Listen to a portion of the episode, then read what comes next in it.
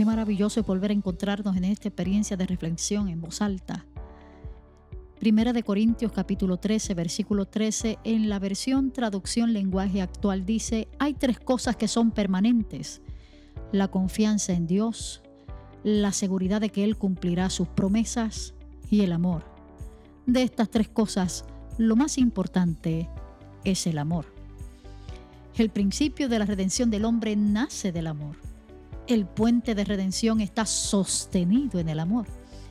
Primera de Juan capítulo 4 versículo 19 en Reina Valera dice, nosotros le amamos a Él porque Él nos amó primero. En el Evangelio según San Juan, en el capítulo 3, versículo 16, comienza diciéndonos, porque de tal manera Dios nos amó.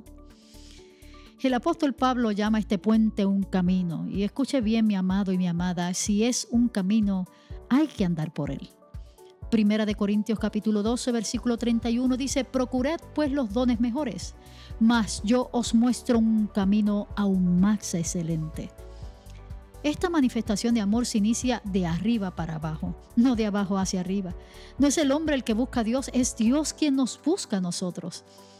Por eso la palabra del Señor en el libro de Génesis, en el capítulo 3, versículo 8 y 9, dice que oyeron la voz de Jehová Dios que se paseaba en el huerto al aire del día y el hombre y su mujer se escondieron de la presencia de Dios entre los árboles del huerto, mas Jehová Dios llamó al hombre y le dijo, ¿dónde?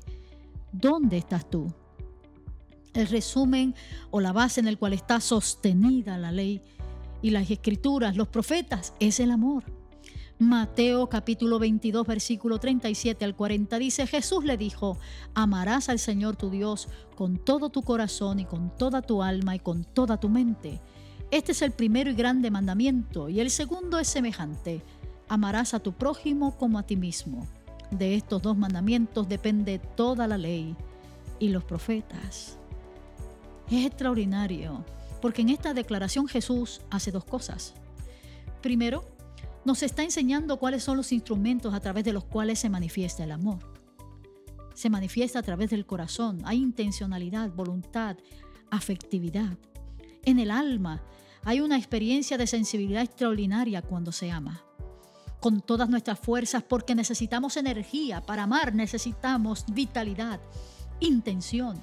Con nuestra mente, porque también se ama con inteligencia. Y no solamente eso, Jesús expande la idea de quién será el prójimo, sostenida por el mundo antiguo. Bueno, porque en aquel tiempo, en la cosmovisión griega, su prójimo era otra persona griega.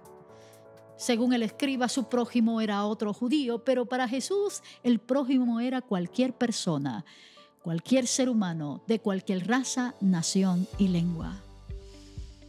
Nosotros demostramos que amamos a Dios, escúcheme bien, amado y amada, sirviendo a nuestro prójimo.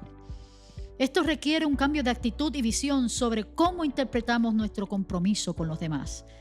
Gálatas capítulo 5 versículo 14 dice, porque toda la ley en esta sola palabra se cumple, amarás a tu prójimo como a ti mismo. Nos ayuda el Señor para que podamos vivir amando y para que podamos cumplir la escritura a través de nuestras respuestas de amor. Dios les bendiga.